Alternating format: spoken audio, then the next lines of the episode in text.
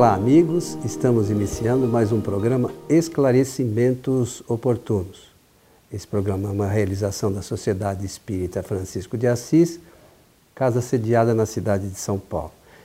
E como sempre conosco, Milton Felipe. Tudo certo, Mais Milton? uma vez, muito obrigado e aproveitar da oportunidade para saudar a todos os que nos ouvem ou assistem, que os bons espíritos nos ajudem sempre. O Milton, é, hoje nós recebemos um e-mail aqui, é, é mais um. Entendo que a pessoa pede um esclarecimento sobre uma questão relacionada à desobsessão. Então diz ela, minha, minha tia de 40 anos está fazendo um tratamento de desobsessão em um centro espírita. O tratamento é, já dura um ano e pouca melhora observamos nela. Isto é normal? Está claro o que a pessoa quer dizer, se por, por essa indicação, se a gente pode dizer continua, continue ou não o tratamento é, da obsessão. Olha, é, primeiramente, nós temos que compreender é, que a obsessão é uma enfermidade de origem espiritual. Dizendo isto, o Espiritismo diz, porque Allan Kardec escreveu um tratado da obsessão e incluiu esse tratado no livro dos médios, deu o número de capítulo 23 da obsessão, que, sendo de origem espiritual, ela, é, a obsessão é um relacionamento que existe pelo fator moral entre espíritos. Então, ela é de origem espiritual. Estou dizendo isto porque a psicologia, a psicanálise e a psiquiatria também estudam e tratam da obsessão. Mas a obsessão, segundo esses critérios, são, é um, ela é de origem apenas material, desarranjos e tudo mais. O Espiritismo não vê dessa maneira. O Espiritismo é claro nesse sentido, é de origem espiritual, é relacionando os espíritos. E esse assunto pode ser desta encarnação ou de qualquer uma das outras encarnações que esses espíritos eh, tiveram esse contato e mantiveram esse processo de relacionamento. Como Allan Kardec diz que o fator predisponente da obsessão é o fator de ordem moral, é nesse aspecto que nós temos que estudar. Se essa é a causa. Se essa é a causa, a toda, todo o tratamento deve, porque ela, hoje o que o, os centros espíritas fazem é tratar dos efeitos, mas para tratar dos efeitos tem que remontar às causas anteriores. Para isto, é, tem que se provocar no obsessor e no obsediado uma forte reflexão a respeito das causas que geraram a enfermidade. Isso não é fácil de fazer. Isso leva é, longo tempo, porque a doutrina espírita, ou melhor dizendo, o centro espírita quase sempre é, reúne isso numa, numa só sessão de uma reunião chamada desobsessão, que é uma reunião caracterizada pelo tratamento espírita da obsessão, onde os médios, os médios recebem os espíritos chamados, chamados obsessores. Só que também tem o obsessor encarnado, e nem sempre o centro espírita tem um, uma retaguarda suficientemente capaz de tratar do obsessor quando ele é encarnado. Foge, escapa a, a diretriz do centro espírita esse aspecto. E mais ainda, o obsessor e o obsediado no meio deles dois, no meio, existe uma instituição chamada família, aí no caso é do encarnado, que está também presente eh, nesse processo, porque a família recebe ou um ou mais reflexos do problema, da enfermidade. E não é fácil em uma família é, conviver com uma pessoa que esteja padecendo dessa enfermidade. Não é fácil, é um problema muito sério e, portanto, é, vamos partir do princípio de que esse centro espírita, indicado aqui é, na ordem da pergunta, seja um centro espírita bem preparado, com médiums suficientemente é, bons para atender esta necessidade e que tudo esteja a contento. Ele está dizendo que demora um ano, está demorando um ano, isso no tempo nosso aqui da Terra. Um ano e não, não observam nenhuma melhora. E quanto mais é, difícil for a, e agressiva for a enfermidade, é porque realmente as causas são muito graves. Muito graves e sérias. Então é preciso tomar cuidado, porque o centro espírita faz isso com muito amor, com muita aplicação. As pessoas não cobram absolutamente nada, é por idealismo e, e caridade e so, princípios de solidariedade que a instituição espírita faz isto. E dedica um tempo é, do trabalho, no caso aí é de quase sempre de duas horas, para atender a essas necessidades. Então nós vamos conversar a respeito hoje com o amigo Coelho de uma enfermidade de origem espiritual. Sabe, Milton, ao longo do tempo nós participamos, você sabe disso aqui na nossa casa, com, com algumas atividades relacionadas à desobsessão. E, e você falou, às vezes nós ficamos uma hora, duas horas, dependendo do trabalho, mas a gente atende diversos espíritos, né? não é necessariamente com um só. Mas é, na revista espírita, tem lá, eu não me lembro se é 1865, mas é fácil para quem quiser é, entender e, e, estudar um pouquinho a questão. Fala lá, cura moral. Né? Digita lá, entra no site do lado do nosso amigo Cosme Massi, eu gosto de entrar no é ipeak.net, digita lá, cura moral, e leia. É, e nesse relato, os espíritos falam que é muito mais fácil, os espíritos falam que é muito mais fácil a gente convencer o desencarnado do que o encarnado. Então, nas reuniões, normalmente, é, que a gente chama de desobsessão, na verdade são evocações que a gente faz, né? Os centros espíritas não entenderam ainda que são evocações que são feitas, e tem gente que acha que evocação é um absurdo, mas enfim, né? isso é um, uma, uma coisa para um outro dia aí. E esses espíritos, se a gente conversa bem com eles, é, dá para eles as informações corretas, eles é, no instante seguinte eles já mudam do pensamento, mudam o pensamento. O problema, na verdade, sobra para o encarnado. É que o encarnado vai ao centro espírita, ouve a palestra, e a palestra entra por aqui e sai por aqui. Então, o encarnado, ele não se dá conta que é indispensável para a melhora dele, para a mudança, a, a sua transformação moral. Esse é o objetivo da doutrina, né? Que a gente entenda que nós temos que mudar moralmente, nos renovar, saber o que é certo e o que é errado. É simples assim. Mas na prática não é tão simples, né? Aí que o meu falou, a gente vive na família e ali também, naquele, daqueles espíritos, tem espíritos com os quais tivemos certas diferenças em momentos anteriores que a gente tem que lidar.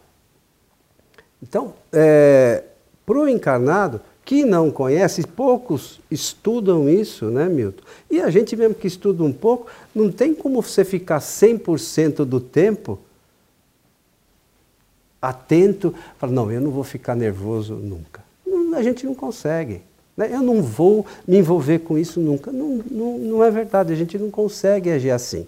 O, o problema todo, acho eu, Milton, está na consciência daquele que busca ajuda. Enquanto ele não tiver é, 100% de convicção que a mudança depende dele, muito pouco vai acontecer com essas coisas relacionadas com a obsessão.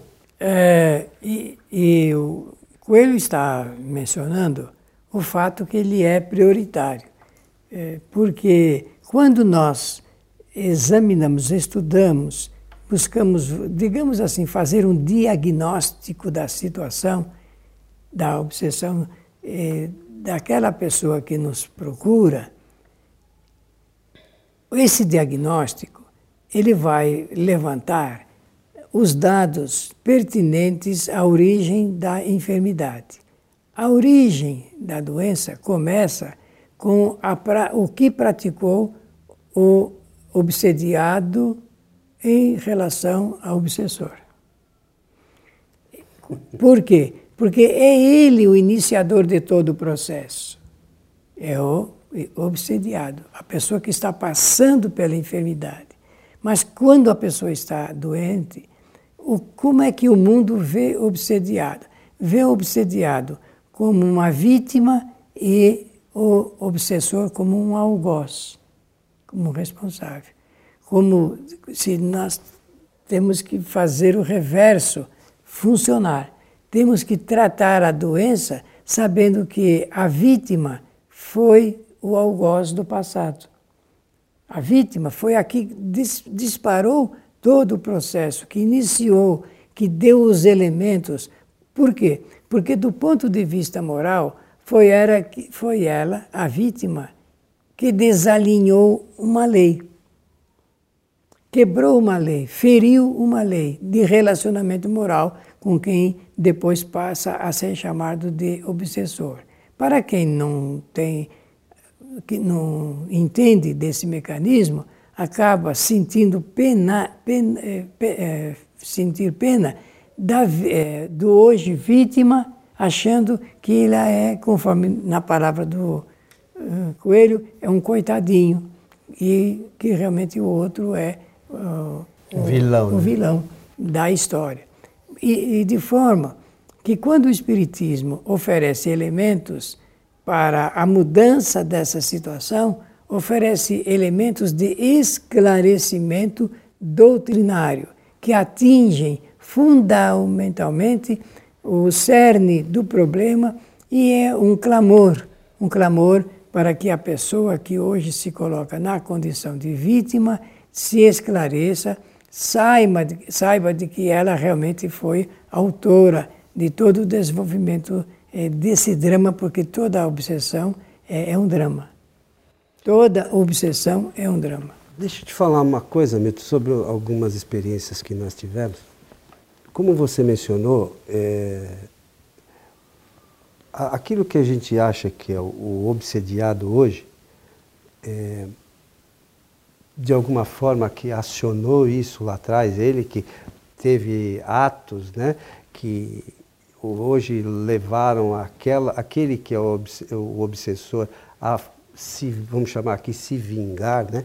E é, é processo de vingança. Pois é, mas você sabe que já, ah, já há alguns casos, porque isso se torna uma roda com os espíritos. É. Muitas vezes é, eles se encontraram numa encarnação qualquer lá atrás e, e, e, depois não se encontraram mais encarnados. Então o que, que ocorre? Já, já teve caso de a gente pegar é, obsessor e na hora, por orientação espiritual, a gente pedir para aquele que era o obsessor recordar-se de uma encarnação anterior a que ele estava se referindo, que ele conta o que aconteceu. Sim, Normalmente, ou muitas das vezes, esse obsessor de hoje, que teve algum processo desencadeado por uma ação desse que é obsediado, na, antes disso, ele também gerou, é, quando encarnados, um problema. Então fica um, um círculo vicioso de é, cada um numa encarnação querendo, buscando aquele que, de alguma forma, é, ele acha que recebeu um, uma, uma, uma ação negativa. Então, é, às vezes isso é, é, é, uma coisa meio contínua e eles não se dão conta que enquanto isso não parar, vai continuar. E assim muitos espíritos continuam no mundo espiritual, vai, vão e vêm, e aí às vezes estão aqui na mesma família, né?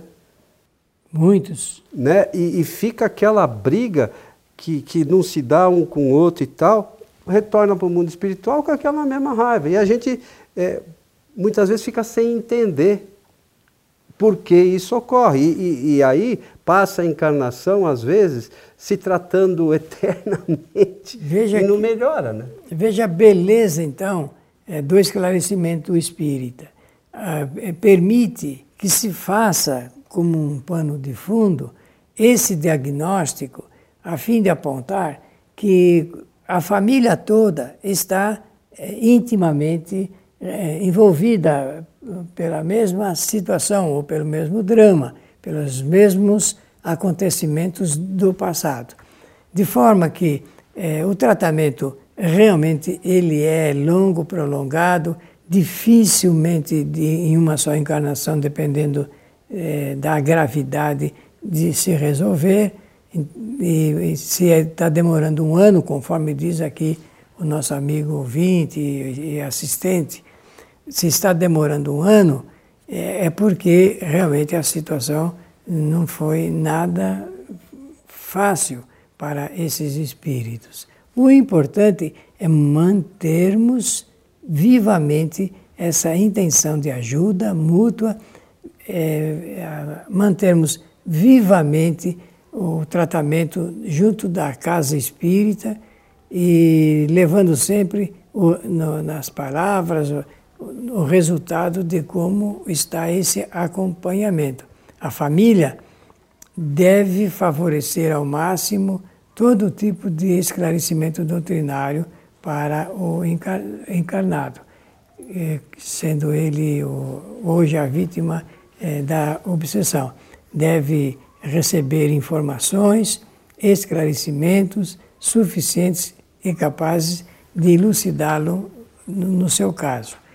E é, hoje nós não estamos comentando aqui, mas porque já falamos anteriormente e no futuro poderemos falar mais um pouco.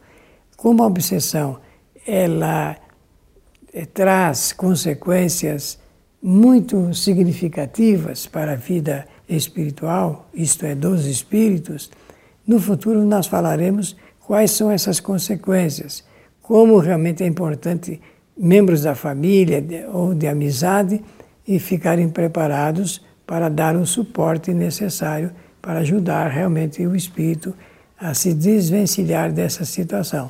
Mas, conforme já disse o Coelho, é ele próprio que tem que tomar a. É, sabe, Milton, na a nossa casa era em outro local, como você sabe, viemos para cá faz 10 anos. É, e, e, lá, principalmente lá, e aqui também a gente tem, é, nós fazíamos um acompanhamento, tínhamos uma ficha de cada frequentador. Né?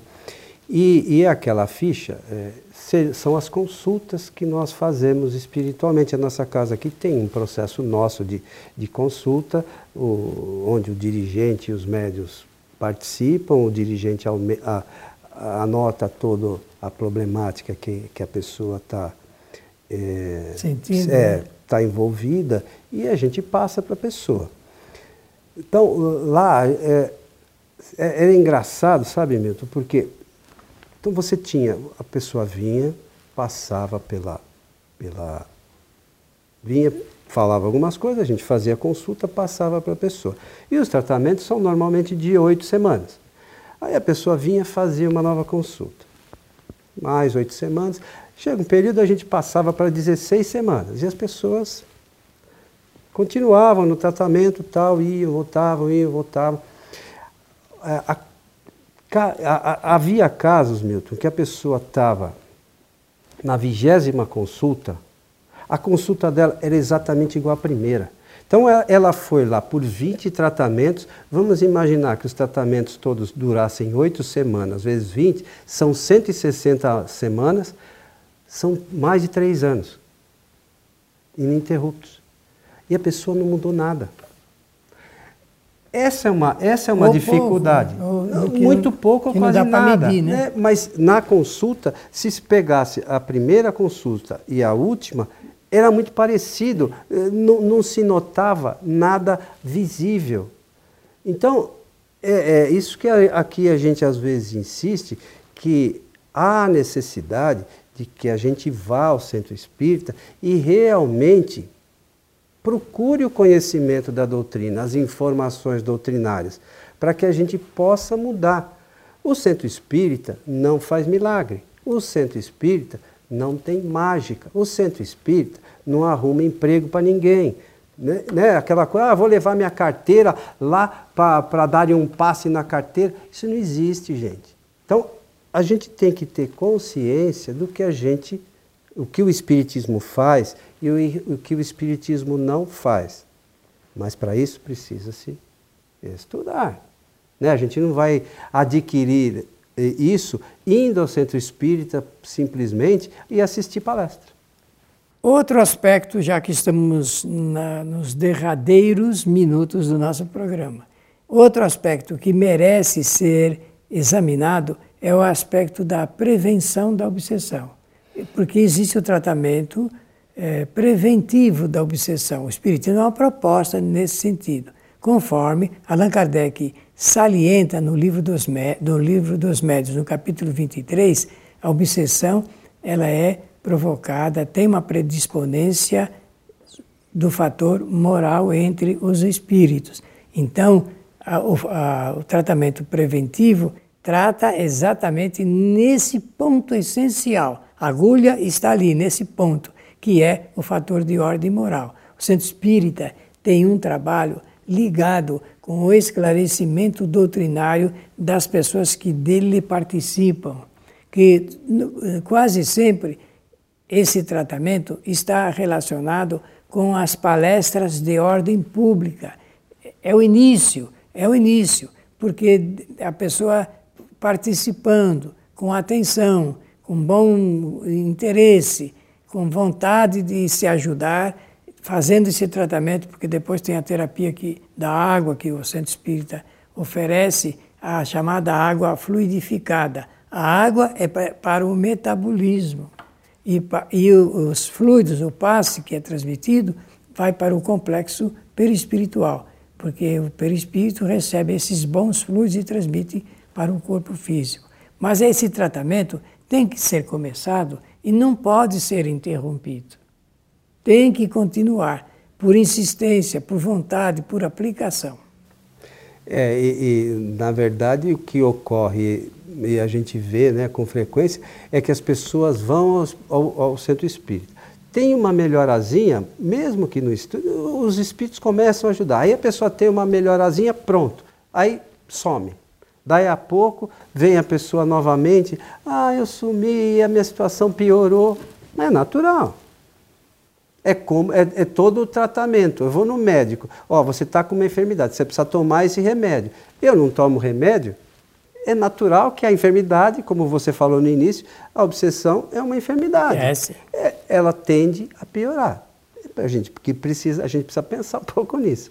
Estamos encerrando mais um programa, seu Milton. Sim, senhor. Desejar a todos que os bons espíritos nos ajudem sempre. Por certo, os bons espíritos querem sempre nos ajudar e às vezes a nossa enfermidade de ordem moral não permite que as boas informações desses espíritos é, cheguem até nós. Então, como o Milton falou, vamos tomar cuidado né, é, com essas questões morais aí, sobretudo, para que a gente possa é, receber essas informações, essas boas informações dos bons espíritos. Uma boa semana e até o nosso próximo programa.